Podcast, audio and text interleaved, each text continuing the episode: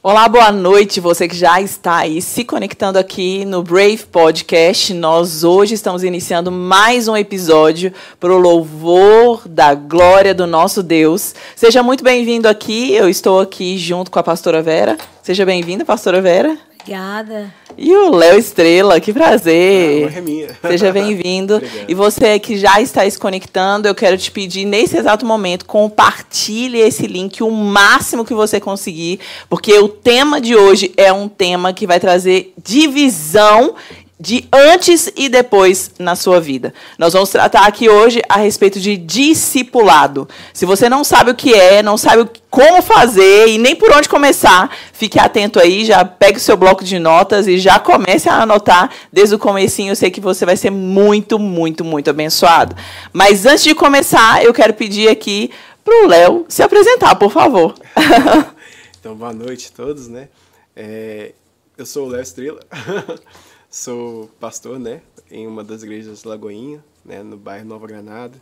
E estamos aí servindo, amando Jesus com todo o coração, né? É isso aí, Amém. com certeza. E vivendo discipulado, né, Léo? Vivendo discipulado, de forma mais prudente e fiel possível, né? É isso mesmo. Amém. Pastora Vera, falar sobre discipulado é um tema muito especial, né? Muito especial, é um tema necessário é um tema que traz alinhamento para a igreja do Senhor. Então é uma noite especial, fique atento, hein? É isso aí. E para começar, eu já quero começar aqui fazendo uma perguntinha, né? O que, que é discipulado? Vou deixar aí na, na roda da conversa. pode quer falar, pastor, pode contar. Eu vejo que discipulado. Eu estava lendo agora mesmo um texto aqui no, no Evangelho de Mateus, é, quando fala aquele texto de Mateus 12, verso 33 até o 36, que fala da árvore boa. A árvore boa, ela dá o quê? Bom fruto. A árvore que não é boa, ela vai dar um fruto meio que defeituoso. E o texto fala assim: olha, gente, tornem a árvore boa e o seu fruto será bom, ou tornem a árvore má e o seu fruto será mau, porque pelo fruto se conhece a árvore. É. E quando se fa é, fala-se de discipulado, é, o discipulado é nada mais do que você caminhar como Jesus caminhou com os doze dele. É, discipulado, para mim, ele traz um norte para o povo de Deus. O discipulado, ele traz é, o fruto bom. Amém. É bom você ficar atento sobre essa questão do discipulado, que como a Sherida falou no início, vai haver um é um divisor de água esse tema. Literalmente. Porque o Senhor vai nos alinhar nessa noite com o verdadeiro chamado dele para a igreja. O verdadeiro chamado do Senhor é que cumpramos o propósito dele para a humanidade. E isso só acontece através do discipulado. Amém. Não é um grande ajuntamento, Não. é o discipulado. É, é verdade. Então, essa é uma visão de discipulado que eu acredito muito. É e aí? É bem isso mesmo. Né? a gente crê que o discipulado, ele é associado a essa questão dos frutos, ele acontece porque ele começa a frutificar de, um, de uma outra raiz, né? Uhum. De um outro padrão. Então, se você pegar, por exemplo, cap, o capítulo 8 de Marcos, né? até separei aqui, eu vou ler rapidamente. Uhum. Fala assim, ó. Aí Jesus chamou a multidão e os discípulos e disse: Se alguém quer ser meu seguidor, que esqueça os seus próprios interesses esteja pronto para morrer, como eu vou morrer, e me acompanhe. Pois quem põe os seus próprios interesses em primeiro lugar nunca terá a vida verdadeira. Mas quem esquece a si mesmo por minha causa e por causa do Evangelho terá a vida verdadeira. Uau. Então, assim, o, o, o discípulo é isso, né? É, assim como nas ordenanças de Cristo, nos mandamentos de Cristo, a gente tem um, os processos na igreja como o batismo, né? Uhum. E é uma identificação completa, assim o discípulo é. O discipulado é uma identificação completa com Jesus, uhum. onde que morre as minhas próprias causas, meus próprios interesses, e eu passo a querer ser fiel ao mentor primário, que é o Cristo. É isso mesmo. Né? E é maravilhoso, né, Léo? Nós observarmos que nós temos um exemplo que é exemplar em tudo. Não existe uma falha em é. Jesus. É. Então, sem medo, sem nenhuma insegurança, nós podemos nos render a esse discipulado com Cristo diário, porque ele precisa ser diariamente. É porque se não for diariamente, as pérebas começam a aparecer de novo, não é isso? É, e, é tão interessante porque é, essa palavra de discípulo, ela não é uma palavra estranha no contexto bíblico. Se você pegar lá tanto da filosofia dos gregos quanto o, o rabinato, né? Você vê que é, tá comum. Só que a aplicação é diferente, né? Não é uma metodologia. Sim. Não é a replicação de um, de um, de um método da religião. É uma identificação tão completa que você fala assim, meu Deus, é exatamente como ele era. Acho que esse processo ele acontece é, de modo muito didático, né? Sim. É, porque se você pegar a origem da palavra, né, próprio do discípulo, discipulador, ela significa aprender. Ela é aprender com Jesus, né? É, é, é muito interessante que Jesus nunca deixou os discípulos fazer nada enquanto ele estava ensinando. É Eles verdade. nunca fizeram nada. Eles passaram três anos só ouvindo. Olha só. Três anos só ouvindo. Isso mesmo. Agora, será que a gente tem paciência de passar três anos aprendendo sobre Jesus, né? Será, hein? Será que a gente tem essa paciência? E Jesus estava o quê? Formatando o coração deles. É verdade. né? Tanto que ele, na- aquele momento que ele chega assim, ah, quem pode sentar à direita ou à esquerda? Jesus fala assim, olha, vocês podem beber do cálice, vocês podem ser batizados no meu batismo. Só ali Jesus está dizendo, vocês vão ser meus discípulos. É. Vocês podem identificar isso. E essa construção do discipulado é falar como ele falava, é andar como ele andava, enxergar como ele enxergava. Né? Essa capacidade de identificação tão completa que é, é até aquela palavra que o, o judeu traz, né, do, do Talmindim, né, de que o, discípulo é tão pertinho do discipulador que a, a, a gola da sua blusa suja com a poeira dos pés do mentor. Então, agora Jesus chama eles não só para reproduzir um método, mas para viver, em, mas para absorver isso completo em vida. De uma forma prática, de uma né? forma prática. C- Vocês não vão construir como que esse formato. Ah, o formato grego, de que a sabedoria inclusa com pagamento de impostos, tributos, a construção de, de montanhas financeiras e. Não. Vocês vão seguir o exemplo que Jesus deu. Vocês vão viver o que eu vivi. Vocês vão andar como eu andei e vão construir a cultura do céu como o Pai nos ensinou. É isso mesmo. E, e esse relacionamento com Cristo, ele precisa encharcar as nossas vidas, né? Não é um relacionamento distante de uma religião, de, ah, eu vou ali domingo só bater um cartão, né? Ah, não, porque a, a nossa nação, por exemplo, ela foi um- uma nação consolidada no catolicismo. E existe uma religiosidade, uma liturgia, né?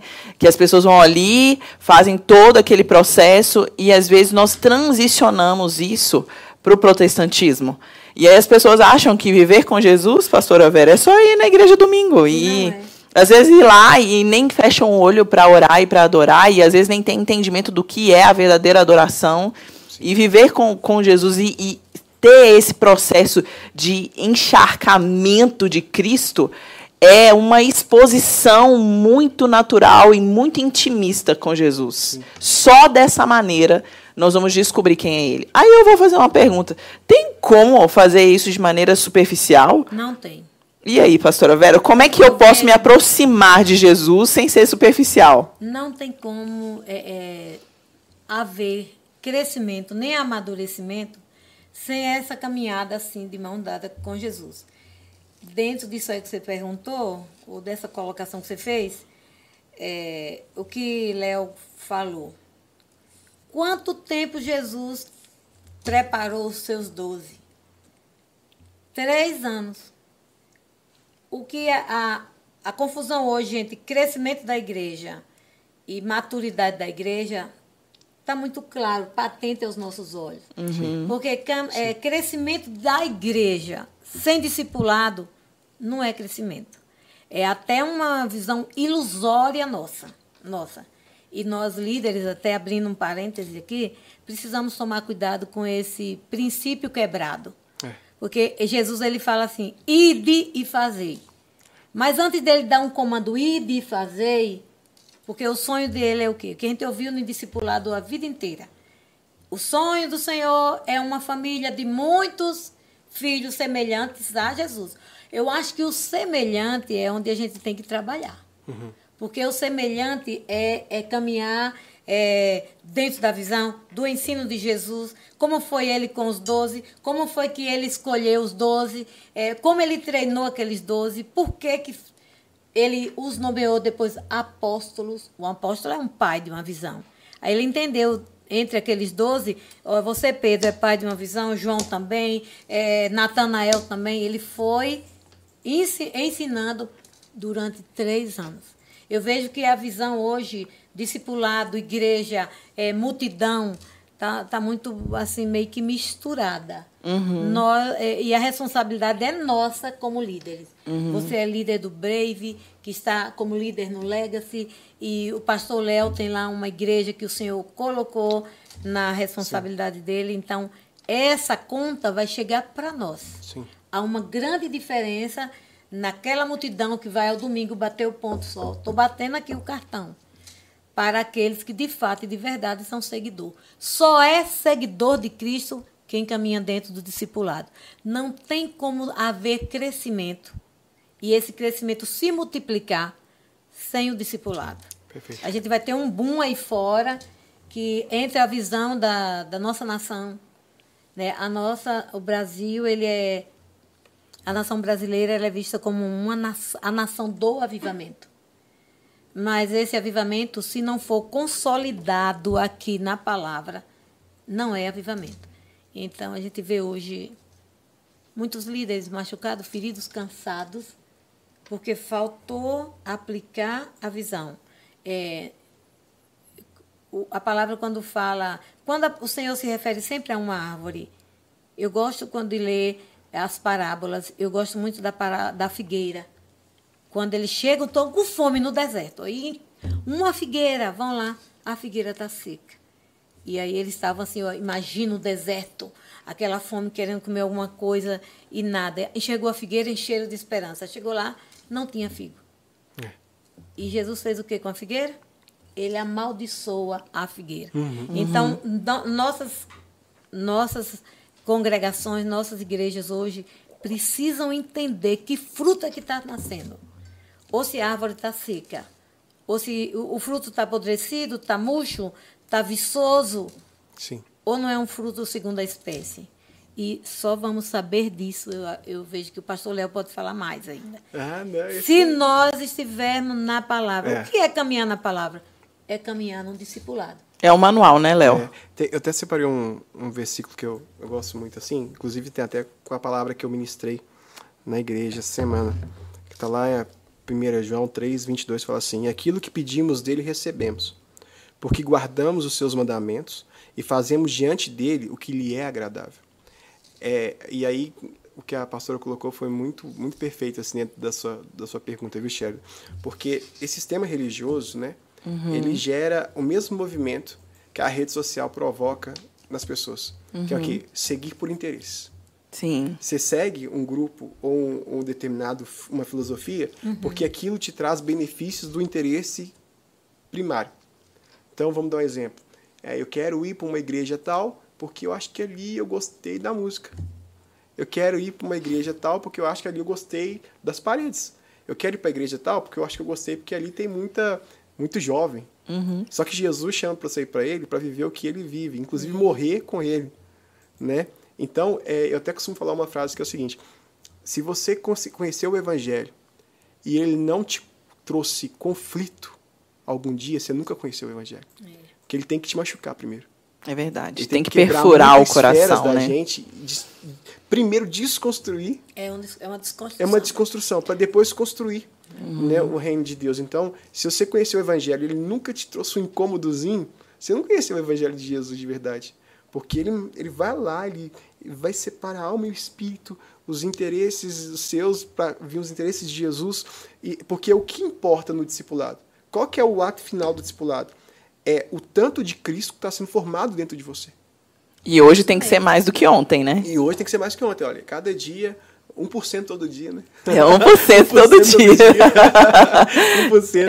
Exatamente. É interessante porque a palavra fala assim, é um dos textos que eu mais amo, é aquele que fala assim, filho meu, dá-me o teu coração. Sim. É a única coisa que você vê Deus pedindo, dá-me alguma coisa. A única coisa que ele fala, Léo, dá-me o teu coração. E não tem como dividir. Não. não. Jesus nunca deixa de dividir. É isso mesmo. É, é, é, dele pronto, né? E nós temos visto hoje uma sociedade extremamente rasa no relacionamento com Deus. Sim. As desculpas talvez sejam sucesso profissional, família, falta de tempo e N outras é. questões, né? Só que viver com Jesus é. Não existe mais ou menos viver com Jesus. Porque o texto bíblico fala assim: se quiseres, tome a tua cruz. É. Negue-se, tome a cruz e siga. Não tem, Mas não é que, tem um, uma outra opção. Eu acho que as pessoas colocam Jesus como mais uma gaveta da sua vida. É isso mesmo. Aqui é a gaveta da religião. Aqui é a gaveta do meu encontro com Deus, uhum. que é o domingo. Sim, isso aí. É, é, Entendeu? Aí eles colocam, então, aqui essa gaveta é do estudo, essa gaveta é do. Só que Jesus não é uma gaveta, Jesus é o dono de tudo. Uhum. Ele é o Senhor. Você não encaixa Jesus na sua vida da semana. Você pega a sua vida e deposita toda em Jesus. É isso mesmo. Uau, incrível. É, é, essa visão é, é maravilhosa, né? É muito forte.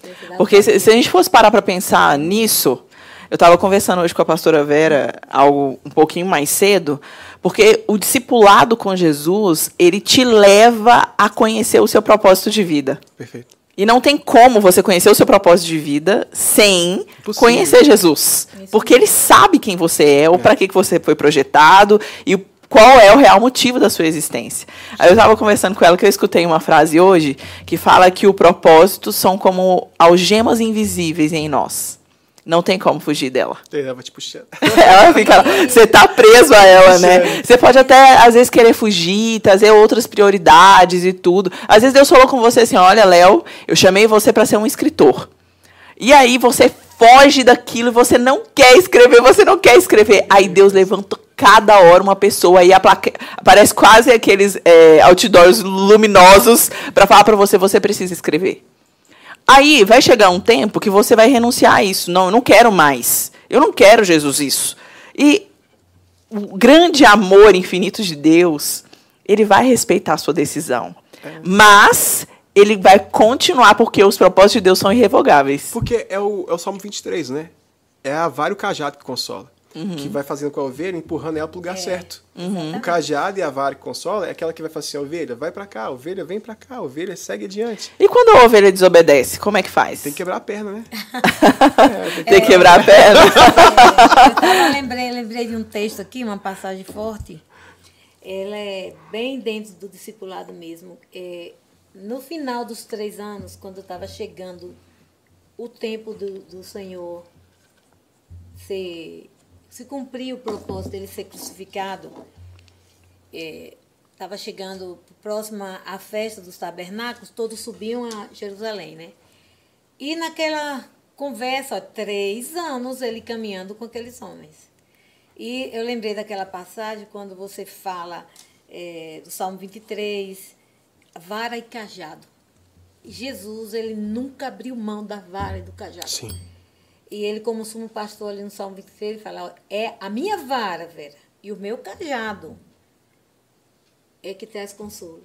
E também traz advertência, traz exortação. E ali, quando eles estavam, vai ou não vai, para festa, vai ou não vai subir para Jerusalém? Pedro aparece. Né? Pedro, junto ali com eles todos, fala assim: parece que eles aprendeu tudo aquela sanguinice dele, né? Ele fala, mestre, sanguíneo hemorrágico. que, que vai fazer? Totalmente, é, né? Porque vai a Jerusalém, não vá, mestre, não vá. É, o sumo sacerdote e o sacerdote estão estão ali, ó, cogitando em, em, em, pegar, não vá, não vá, não vá. Ele, ele já vinha ensinando Pedro, como todos os outros onze. Ele olha para Pedro e os outros caras sem entender, né? E fala assim, arreda-te de mim, Satanás. Sim. Porque ele falou, tipo assim, Pedro, para com isso, Pedro. Você não sabe que eu vim com um propósito? Eu estou lhe ensinando há três anos que vai chegar a minha hora, não é chegada ainda a minha hora. E ele estava ali preocupado se Jesus ia ou não ia. Parece que ele derrubou tudo que ele tinha aprendido naquele momento. Porque veio o quê? A insegurança no coração de Pedro, veio o medo, e foi o discípulo que lá na frente negou. Uhum. Não é? E ele está ali com Pedro e mandou Satanás arredar dele, porque a, a, condição, o comportamento de Pedro naquela hora não era de alguém que vinha sendo discipulado há três anos já. E é interessante isso, pastor, porque é, eu até usei um termo assim de quebrar a perna, tá, gente? Mas repara, não, era, só, era só analógica, só brincadeira. Mas sentido da ovelha, né? Sim. Que é, às vezes, quando o pastor vai lá, tem que quebrar a perna dela para ela. É o pastor, literalmente, é, da ovelha, mas né? Mas quebrar a perna é tanta coisa, porque o exemplo que a pastora pegou de Pedro é muito legal. Poxa, o mesmo Pedro que em Cesareia de Filipos tinha recebido de Deus uma mensagem para falar: Tu és o Cristo, o Filho de Deus, É o verdade. Deus vivo. Mas depois ele fala: Não. E cabe muito para a gente, porque isso traz uma aplicação para nós. Muitas vezes nós discordamos do que Deus já disse. Porque o que Deus quis, Pedro não queria. Não, o senhor não vai ser crucificado. Não. É, Quem disse que não? Pedro não queria eu vim para isso. E, e é engraçado que eu, eu vi uma frase essa semana que ela me, me marcou muito. Ela fala assim: toda vez que Deus te der um novo começo, Ele também coloca ponto final em outras coisas. Uau. É verdade. É porque tem gente que quer começar algumas coisas sem encerrar outras. Toda vez que Uhum. Deus quer, Deus que quer começar alguma coisa, Ele vai encerrar outras. Ai, Deus é vai incrível, Léo. Então, assim, e, e eu acho que é isso. Porque nunca tem jeito de ser um seguidor, um discípulo de Jesus, querendo ser também discípulo de outras coisas. É, por isso que o império matou Jesus. Porque o problema do império não era ter o Jesus. Sim. Era ser só de Jesus. Isso. Era ser só do Senhor. Porque se os cristãos adorassem a César, eles não iam ser mortos. Porque era normal você ter mais de uma religião, você servir aos outros deuses e a César. Mas por causa de ser unicamente do Senhor Deus eterno, É. não podia. Sabe? É verdade. É lógico que tem a questão da salvação, de Jesus, Sim. o propósito eterno de Deus. Mas a gente pegar do lado de homens, né? Você, você tem essa percepção, né? Muito É. claro. E, eu- e isso ficou muito na minha mente. Então, eu, eu, eu tomei isso pra mim. Se Deus quer começar Pode repetir novo, a frase, por favor? Repete a frase, por favor. toda, Deus, toda vez que Deus tiver um novo começo pra nós, Ele vai colocar ponto final em outros. Uau. Olha, esse recado é pra você que tá aí me ouvindo. Às vezes você tá passando por um processo de transição aí na sua vida sem entender as lutas, né, as perseguições, as tribulações e tantas outras coisas. Talvez Deus está colocando pontos finais para começar um novo tempo em E- outras e o caos áreas. faz parte da vida do cristão. Uhum. O cristão tem que passar pelo caos. É nisso que ele amadurece. É nisso que sua fé enrijece. É nisso que ele cresce como fala assim, olha, é realmente eu entendo que tudo que tudo é Jesus. Uhum. Eu até brinco com minha filha. Minha filha tem três anos. Vai fazer três, aliás. E eu fico, eu falo com ela algumas frases para gravar na mente dela. Eu falei assim, filha, deixa eu te ensinar uma coisa. Você só tem Jesus. Você não tem mais nada a não ser Jesus. Você usa brinquedo, você usa escola, você usa o carro, mas você só tem Jesus. Jesus é o centro da nossa vida. É Ele que é nosso primeiro amor e nosso único amor. É, não tem Eu quero-. Não tem como se ver dois senhores. É, Eu, eu lembro, assim, tem umas frases que são legais, né? O pastor Márcio tinha uma frase dele que eu gostava muito. Ele falava assim, ó, se Jesus não for o primeiro lugar na sua vida, ele nunca vai vai ser o segundo. segundo, é verdade. E é, é, é tipo, é exatamente, eu acho que isso traduz muito da questão do discipulado, né? Eu acho que, que o interessante é, eu quero citar aqui ó, algo que acontece com todos nós cristãos. Quando nós aceitamos a Jesus, nós nascemos em Cristo com uma paixão avassaladora. Tudo que nós queremos é nos relacionar com Ele, nós queremos investir tempo com Ele, a gente quer ler muito a Bíblia, a gente quer orar muito, a gente quer tudo muito, né? E com o decorrer do tempo, nós percebemos que esse, esse fervor do nosso coração, ele vai se esfriando progressivamente. E não teria que ser ao contrário, porque se você conheceu a Jesus e você está sendo discipulado por ele, o ardor e o amor do coração teria que crescer muito mais rápido do que se esfriar. E aí, o que vocês pensam a respeito disso? É, dentro disso aí, dois textos, um Velho Testamento e outro no Novo, veio aqui na minha lembrança. Um é que esse arder aí é que a chama não pode apagar. É, é. E está lá em Levítico que o É. fogo ele arderá. Aleluia. Não diz é só hoje não, é continuamente. É. Por que, que parou de arder? Alguma coisa aconteceu. É. Algum cisco entrou, algum vento estranho. A gente tem que tomar cuidado com esses sopros estranhos, né? Então veio e apagou. Então parou de ficar acesa, não tem chama mais.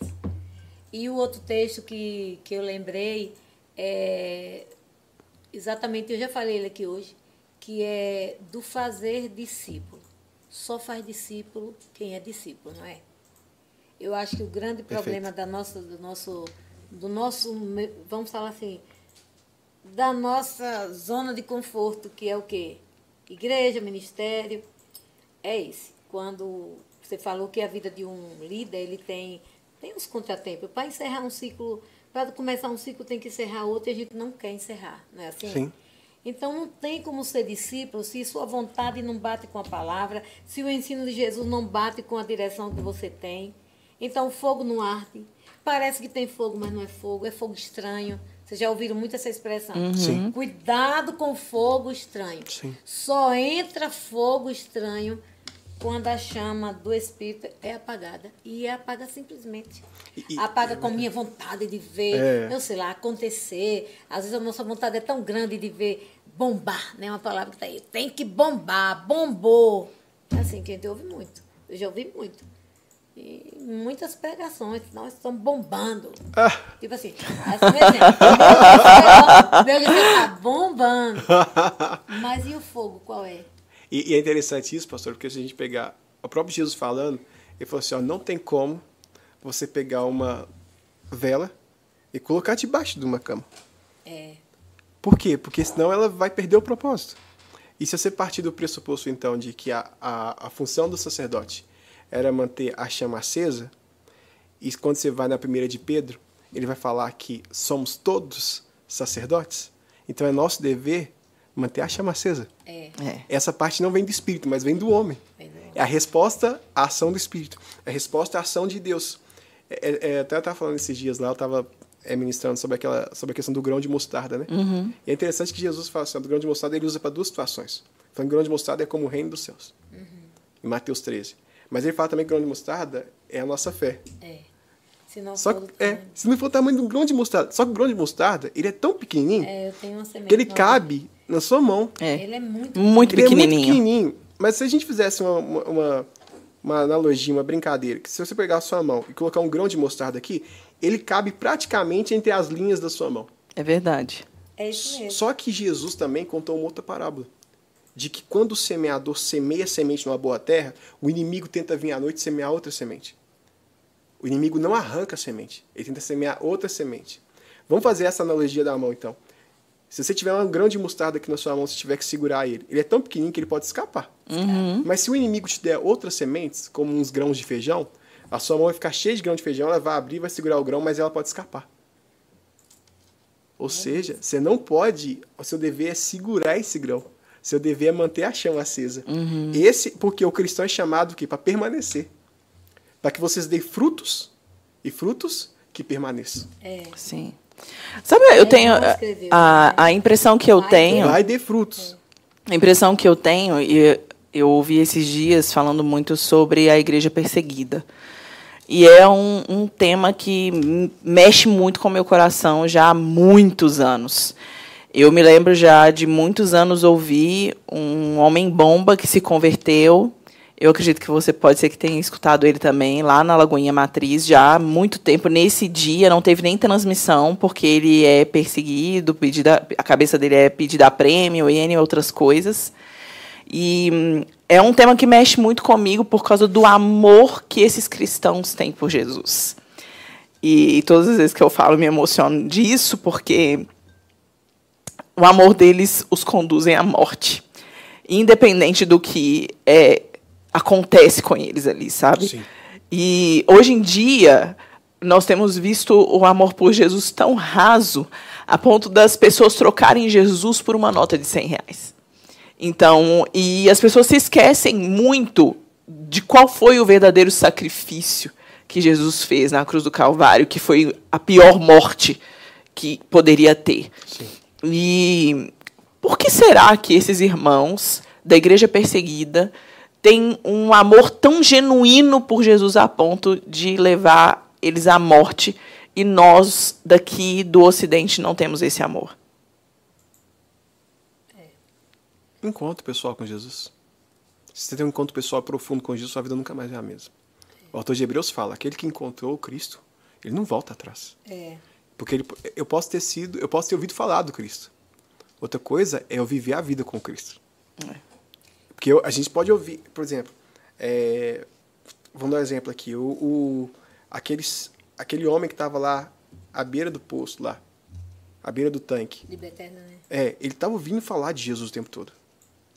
Mas ele escolheu ficar ali até que Jesus viesse. É mesmo. Entendeu? Porque tinha muito tempo que ele estava ali. Quantas pessoas não passaram? E quantos rabinos, quantas pessoas. E o lugar dele é fora do arraial. O lugar dele é longe de todo mundo. Então, assim, é, é igual você se emocionou aí, e eu queria até. Eu lembrei de um caso que eu me emociono constantemente. E, e, nem foi de morte, porque eu acho que a morte ela é muito decisiva. Uhum. Então ela coloca, ela meio que atemoriza o homem, sabe? Uhum. Então tipo assim, ela assim, é, aqui é a porta que não tem volta. Ou vai para a eternidade com o Senhor, ou tô condenado. Uhum. Mas eu vejo que é um desafio para a gente também ressuscitar vivos. Porque escolher ser de Jesus vivo é uma é desafiador desafiadora. Também. E aí eu lembro do, do, assim, acho que há dois anos, pouco, três anos, é, e aí eu não vou entrar em mérito do que é bom, do que é ruim, mas eu vou só colocar a situação. Que a gente teve aquela votação da Anvisa para a questão das vacinas no Brasil. Uhum. Tinham cinco cientistas. E a principal delas era respeitada por todos os outros. Você fala assim, a opinião dessa mulher aqui, eu nem lembro o nome dela agora, se depois quiser colocar aí tudo. Uhum. Mas assim, eu lembro que ela fez um texto científico, pegou todas as, as pressões de pesquisa e no final ela falou assim, porque ele vive. Eu me lembro eu posso disso. crer no amanhã. Gente, eu chorei Uau, naquilo. Incrível. Eu falei, é isso. Sabe o que é isso? É se preparar os três anos do discipulado para na hora que precisar falar assim, agora eu tenho que falar de Jesus. É. É isso mesmo. Tinha assim, gente, ela fez o texto do jeito que tinha que fazer, pegou todas as, as esferas de pesquisa, as fontes, mas ela falou assim, mas isso aqui nunca vai ter sentido se o Senhor não dizer sim. Uhum. É muito forte essa, essa colocação. Eu lembrei, ele falou aí sobre, no dentro do discipulado, você tem que, o Senhor fala, ide, então vá. Faça discípulo, então faça. Só, só é discípulo também, gente, dentro de toda essa colocação, acho que se encaixa nessa, nessa, nesse amor que você vê da igreja perseguida, né? Eu vejo assim, o que é, que é a igreja perseguida então? Porque é diferente do amor que a gente tem por Jesus. Ele falou, tem que ser, tem que ser, não tem meio termo. Não tem meio termo. Tem que ter a experiência, né, com Jesus. E ele fala é, para nós, vamos trazer para essa igreja que está aqui hoje. Ele fala assim, ó, vá e resplandeça. Ele não disse, não acha que você vai resplandecer. Vai resplandeça, só resplandece quem nasce dele. Só é discípulo quem nasce de novo. De novo. Essa igreja que a Sherida colocou aqui, a igreja perseguida, está ouvindo muito. Esses dias teve uma igreja aí que teve um tema dentro disso aí, uma das palestras, e a oração tem que ser em cima de trazer é, a bênção sobre a igreja perseguida. Por que perseguida? Porque ela escolheu resplandecer. Isso. Na dor, na aflição, é, nos maus tratos, em um tanto de ausência que tinha que ser mais natural. Eles não têm é, isso que a gente tem aqui hoje, reunir para falar discipulado. Eles não têm uma liberdade de tá, abrir uma porta e fazer um culto e encher de gente e o povo ser edificado. E é mais fácil de resplandecer do que nós. Aí fica a diferença dessa igreja do, do, do Ocidente. Ocidente porque é uma igreja que é mais ou menos Jesus. Não existe mais ou menos com Jesus. E eu acho Só que a igreja resplandece, é. é porque o texto é resplandecer. É. Vá, Sherida, vá, vá, meu filho é, Léo, resplandeça como luzeiro no mundo. Por que luzeiro no mundo? Porque o mundo está em trevas. O mundo é treva. Né? O mundo é só trevas. Sim. E aí ele manda a gente resplandecer aonde? Nesse mundo só resplandece nesse mundo quem é discípulo. Sim. Eu vejo assim, tem que ficar claro na sua vida que está aí, para você trazer para os seus, que sem discipulado não tem como resplandecer. Porque discipulado é caminhar com Jesus. E quando a gente não caminha, a gente faz de conta que está resplandecendo, a gente nega Jesus.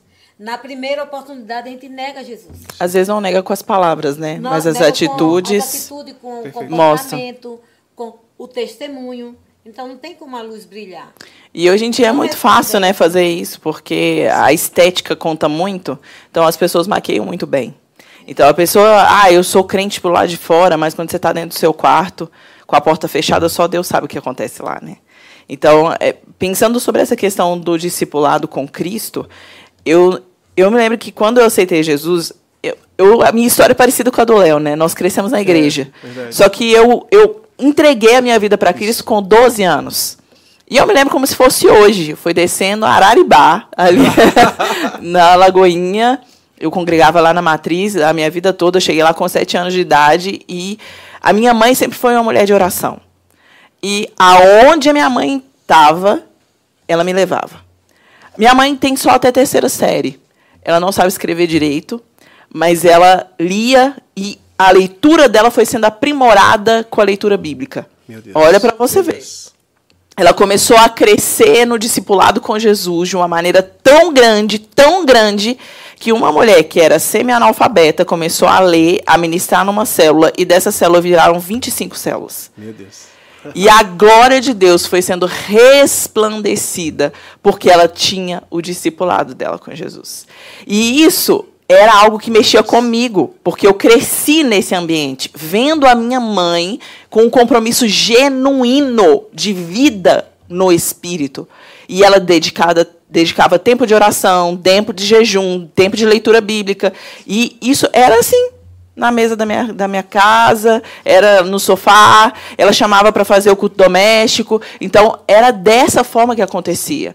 Aí hoje as pessoas me perguntam assim, mas aonde que você aprendeu isso? Primeira coisa para mim, o meu exemplo foi dentro da minha casa. Aleluia. A segunda coisa foi quando eu escolhi entregar minha vida para Jesus. É. Porque eu vi o exemplo e o exemplo me constrangeu. E aí eu entreguei minha vida por Jesus. Olha que coisa extraordinária é a família.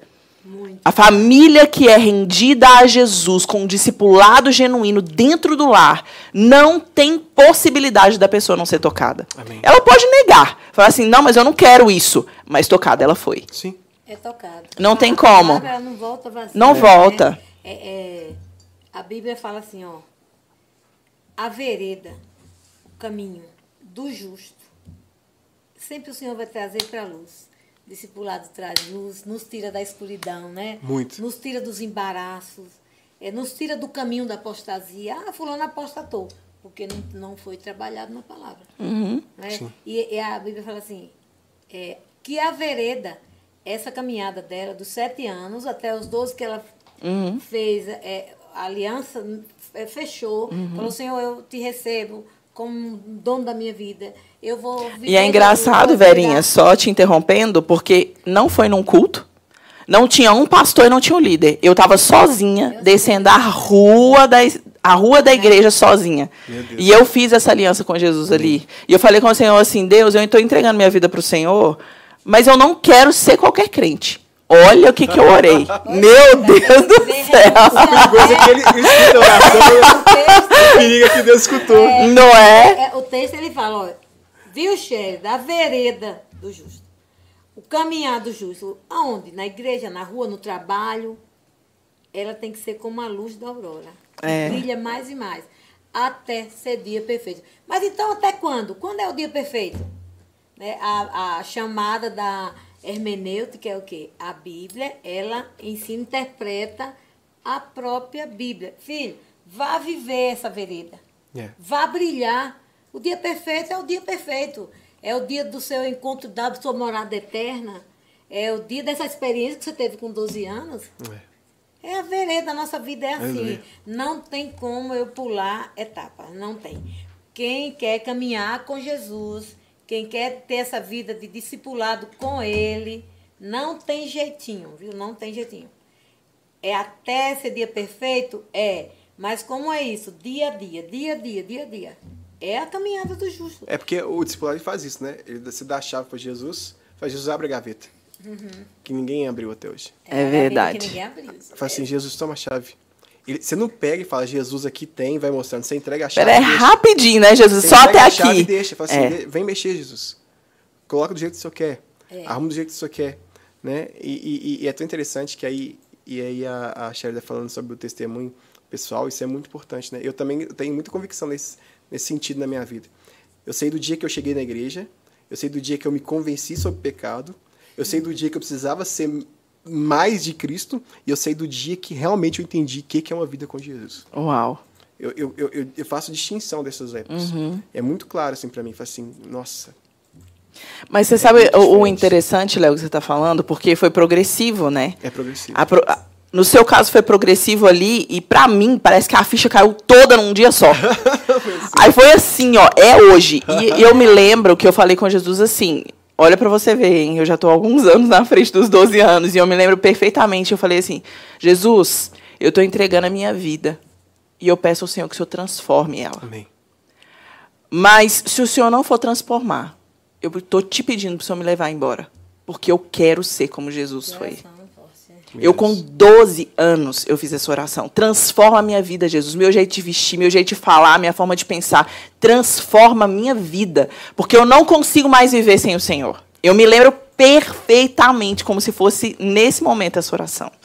E aí eu comecei a ler a Bíblia. Eu ia ler na Bíblia, ia ler na Bíblia. Aí eu via, tá, tudo bem. Deus é aquele que abriu um mar. Tá, tudo bem, ok. Se ele fez isso. Mas por que, esse Deus aqui que abriu um mar, ele não faz isso hoje mais? Aí eu comecei a ficar intrigada com isso. E comecei a buscar o Senhor assim. Me revela quem é esse Deus. E eu passava horas e horas e horas a fio com o quarto trancado e orando e pedindo a Jesus para me revelar quem ele era. Então, eu me lembro que, tipo, voltava da escola, fazia as minhas obrigações ali do lado de casa, pastora. E aí, a minha mãe batia na porta logo depois. Menina, sai do quarto. Eu falei assim, não, mãe, eu tô orando. Aí a minha mãe, mas você não vai parar de orar, não? Eu falei assim, não, me deixa aqui só mais um pouquinho. só mais um pouquinho. Meu pai, ele hoje é desviado e tal, e eu me lembro dele também fazendo a mesma coisa. E as muitas vezes eu saía do quarto com o rosto inchado de tanto chorar na presença do Senhor e tudo com 12, 13, 14 anos. Menina, por que, que você está chorando e tudo?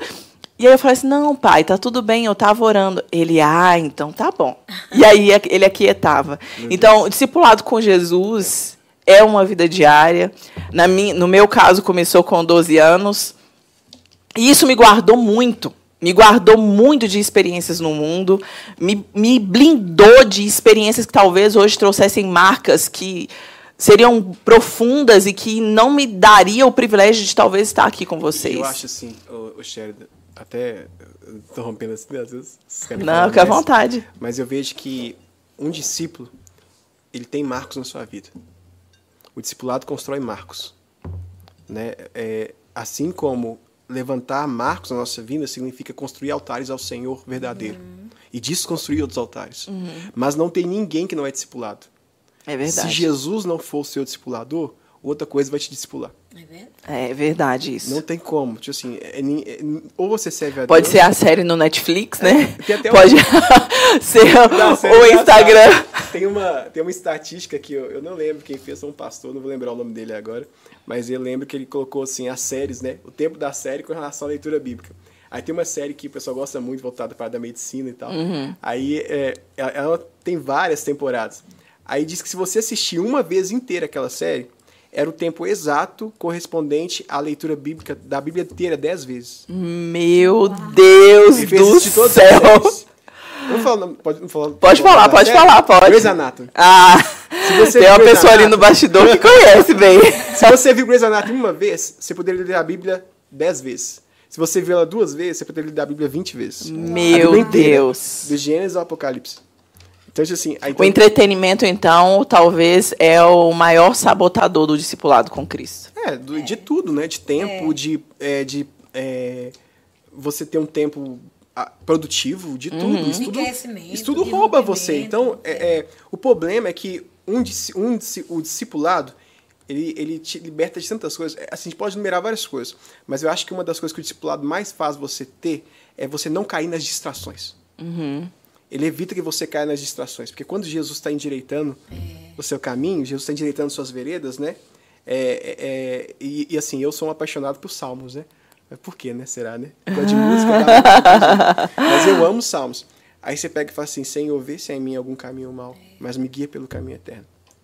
Ainda a palavra nem me enxergou a boca, mas tu, Senhor, já conhece todas elas. Salmo 109 para mim é o salmo da minha vida. Então, eu pego isso e eu fico assim, ai, Jesus, aí, aí ele é escandaloso de maravilhoso, né? Que É verdade. assim.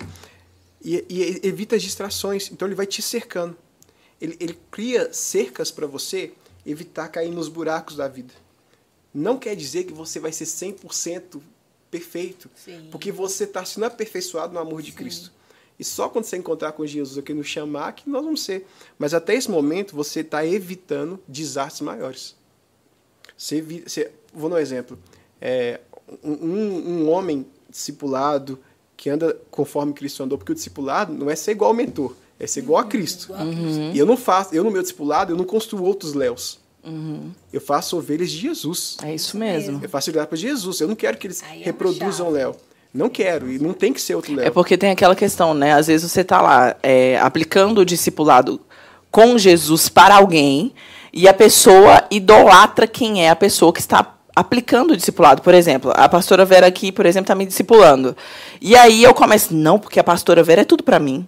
Não, a pastora Vera vai orar e as coisas vão resolver na minha vida. A pastora Vera, não é a pastora Vera, eu só vou se a pastora Vera for. Então, o discipulador, no caso prático do mentor, ele tem que apontar então para Jesus. É, sempre, exatamente, sempre, sempre. sempre. Não existe discipulado sem Jesus. Uhum. Não existe discipulado sem Bíblia. Eu é não acredito. Eu não acredito. Não, não tem como. Então, é porque é uma coisa é admiração, outra coisa é a fonte. Uhum. Eu admiro a pastora Vera, é.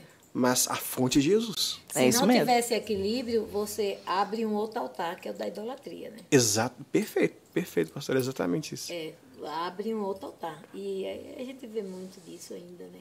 E é. eu lembro que a Sherida estava colocando no início lá da conversa alguns pontos, né, de se parecer. Eu lembro de Josias, né? Josias tomou todos os padrões para ser do Deus de Israel, mas quebrou todos eles. Era só uhum. aparência. É, só, só aparência, né?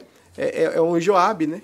Habilidoso, mas mau caráter. Mau caráter, exatamente. Né? então, Deus. assim, é, é, isso mostra pra gente que, às vezes, as conquistas no mundo não significam a aprovação de Deus. É verdade. Tem gente que conquista um monte de coisa, é. mas você acha que Deus está aprovando? Aí é um grande engano. É que é engano, é, um engano do, do, do mundo contemporâneo. exatamente. Que Aí entra um monte de coisa que a gente poderia falar, né? A teologia da prosperidade, e... outras coisas, que é, é como se, se aquilo significasse bênção de Deus, né? Uhum. Por isso que eu falo que todo encontro com Jesus promove desconstrução.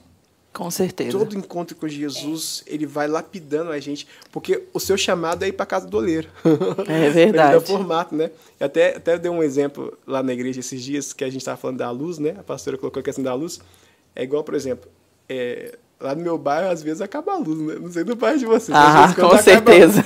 Aí como é que a gente faz? O socorro é sair lá no armário, pegar aquela vela que você deixa guardada lá para acender. Uhum. Mas você não coloca aquela vela escondida.